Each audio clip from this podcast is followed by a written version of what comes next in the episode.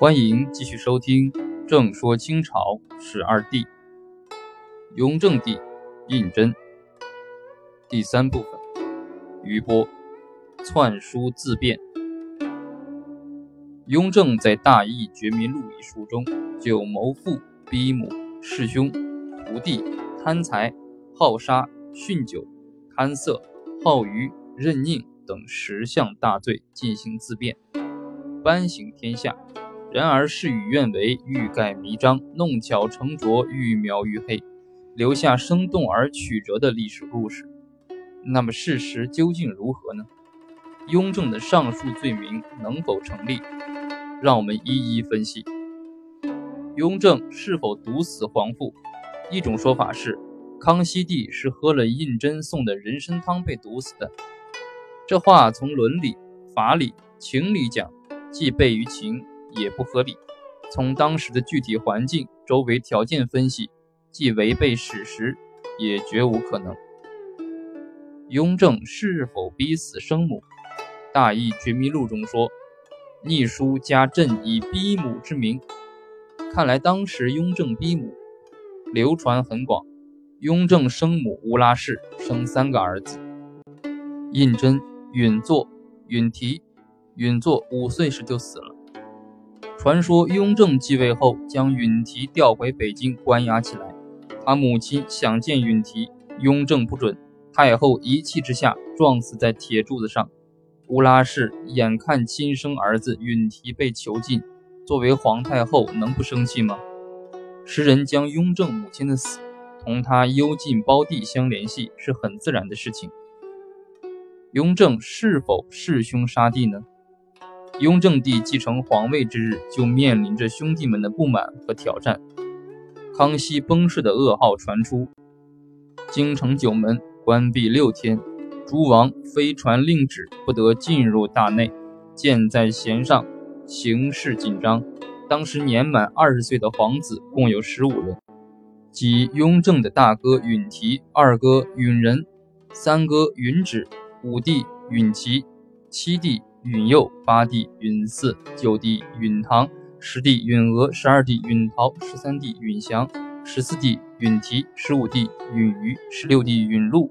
和十七弟允礼，大哥允提在太子废立中得罪皇父，被夺封爵，忧于府地。康熙帝派贝勒延寿等轮番坚守，并严谕：疏忽者当族诛。允提已成为一只不能再见天日的死老虎。雍正十二年死，以贝子礼殡葬。二阿哥即废太子允仁，被禁锢在咸恩宫。雍正仍不放心，一方面封其为礼郡王，另一方面又命在山西祁县郑家庄盖房驻兵，将允仁移居幽禁。雍正二年，允仁死去。三阿哥允旨本不带热心皇储，一门心思编书，但也受到牵连。雍正继位后，以允旨与太子肃亲睦为由，命允旨守护景陵。发配到遵化守康熙景陵，允旨心里不高兴，免不了私下发些牢骚。雍正知道后，干脆将允旨夺爵，幽禁于景山永安亭。雍正十年，允旨死。武帝允琪，康熙帝亲征噶尔丹时，曾领正黄旗大营，后被封为恒亲王。允琪没有结党，也没有征。雍正继位后，借故削其子的封爵。雍正十年，允其死。七弟允佑，雍正八年死。八弟允嗣是雍正兄弟中最为优秀、最有才能的一位，但是皇太子之废也。允嗣谋继立，世宗深憾之。雍正继位后，视允嗣及其党羽为眼中钉、肉中刺。允嗣心里也明白，也常常不快。雍正继位，耍了个两面派手法，先封允嗣为亲王，其福晋对来祝贺者说：“何贺也？虑不免首领耳。”这话传到雍正那里，命将福晋赶回娘家。不久，借故命允嗣在太庙前跪一昼夜，后命削允嗣王爵，高墙圈禁，改其名为阿奇那。阿奇那一词，学者解释有所不同。过去多认为是猪的意思，近来有学者解释为不要脸。允嗣被幽禁，受尽折磨，终被害死。九弟允堂因同允嗣结党，也为雍正所不容。允堂心里明白，私下表示：“我行将出家离世，雍正哪能容许允堂出家？”他借故命将允堂革去黄带子，小宗籍，逮捕囚禁，改允堂名为赛斯黑。赛斯黑一词，过去多认为是狗的意思，近来有学者已解释为不要脸。不久，给允堂定二十八条罪状，送往保定加以谢所，命直隶总督李福幽禁之。允堂在保定寓所备受折磨，以腹疾卒于幽所，传说是被毒死的。史弟允娥因党父允嗣为雍正所恨，雍正元年。公元一七二三年，哲布尊丹巴胡图克图来京病故，送玲珑还科尔克，命允娥及印册赐殿。允娥称有病不能前行，命居住在张家口。同年借故将其夺爵，逮回京师拘禁，直到乾隆二年才开释，后死。十二弟允陶。康熙末年任镶黄旗满洲都统，很受重用，也很有权，但没有结党谋位。雍正刚继位，封允陶为吕郡王，不久借故将其降为在固山贝子上行走，就是从郡王降为比贝勒还低的贝子，且不给实爵，仅享受贝子待遇。不久又将其降为镇国公。乾隆继位后，被晋封为吕亲王。这位允陶较之其他兄弟气量大，一直活到乾隆二十八年，享年七十八岁。十四弟允提虽与雍正一母同胞，但因他党同允嗣，又传闻康熙临终前命传位胤禛，而雍正党篡改为胤禛，所以二人成了不共戴天的冤家兄弟。雍正继位，先是不许抚远大将军允提进城吊丧，又命其在遵化看守皇父的景陵，再将其父子禁锢于景山寿皇殿左右。乾隆继位后，将其开释。十五弟允瑜，康熙帝死后，雍正命其守景陵。境遇比较好的有三人。就是其十三弟允祥、十六弟允禄和十七弟允礼。允祥曾被康熙幽禁，原因不详。雍正继位，即封允祥为怡亲王，格外信用。允禄过继给庄亲王博果铎为后，袭封庄亲王。允礼，康熙继位封为果郡王，再晋为亲王，先掌管理藩院事，继任宗人府宗令，管户部。允祥和允礼显然早加入胤禛党，只是康熙在世时十分隐秘，没有暴露。雍正登上皇位之后，对骨肉同胞心狠手辣、刻薄寡恩，对待近臣也毫不容情。年羹尧和隆科多是突出的例子。年羹尧，汉军镶黄旗人，副辖令官至湖广总督，辖令女士胤禛前邸。后为雍正皇贵妃。年羹尧在康熙时任四川巡抚、定西将军，在青藏有军功。雍正继位，召抚远大将军允提还京师，命羹尧管理大将军印务。雍正三年（公元1725年2月），以羹尧贺书中将朝前西替写为西替朝前，而兴文字狱，命霸其将军。尽削其官职。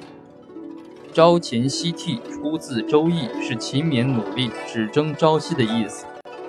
雍正认为，年羹尧故意这么写，就是不想把“朝前夕替”的美名留给自己。同年定年羹尧九十二款大罪，其中有三十二条都够杀头。最后令其在狱中自裁，斩其子年父，与子。年十五岁以上者皆数级鞭。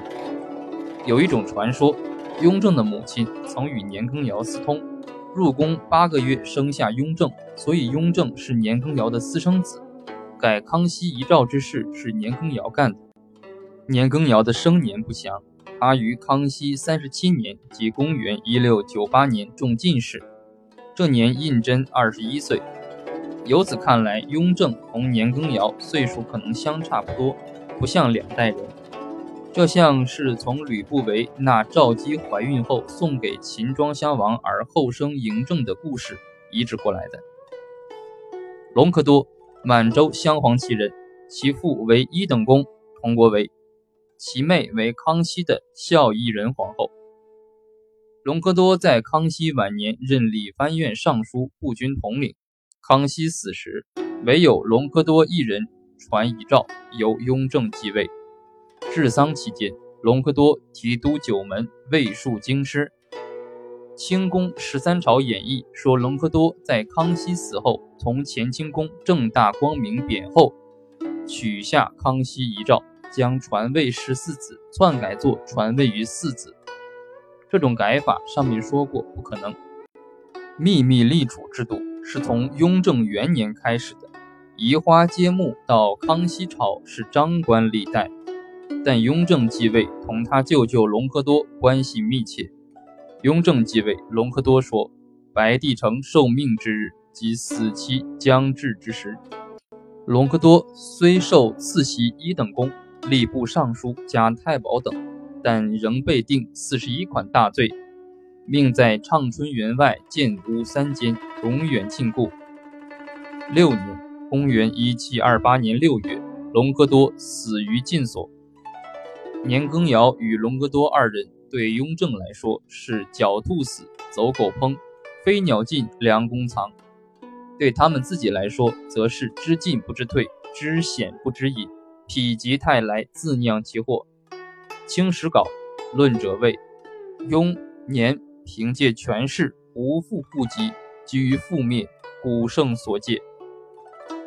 从对待同胞兄弟和近臣。可以看出雍正性格的弱点和心胸的狭窄。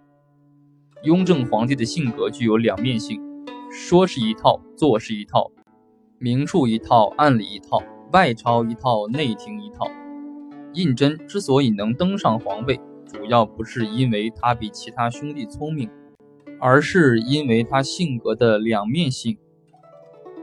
胤禛在做皇子的时候，能够言短显长，其长。承孝皇父，友爱兄弟，勤勉敬业；其短，残忍苛刻，猜忌多疑，虚伪急躁。虚伪造作将残忍苛刻、猜忌多疑的性格掩盖，特别是把自己贪禄天位的想法隐蔽起来。所以在角逐皇位时，诸兄弟失败，而胤禛独胜。雍正的两面性格是他取得皇位的秘诀。也是他巩固皇位的法宝。他在做皇帝时，极力表现出节俭爱民，隐藏其迷奢残忍。近年以来，关于雍正皇帝的学术论著与艺术形象，只突出显现其节俭的一面，而忽视隐藏其奢靡的另一面，这就给读者观众以误导。当然，雍正作为一个政治家，我们评价他的功过是非。主要的着眼点不应是其性情品格，也不应是其皇位的获得是否正当。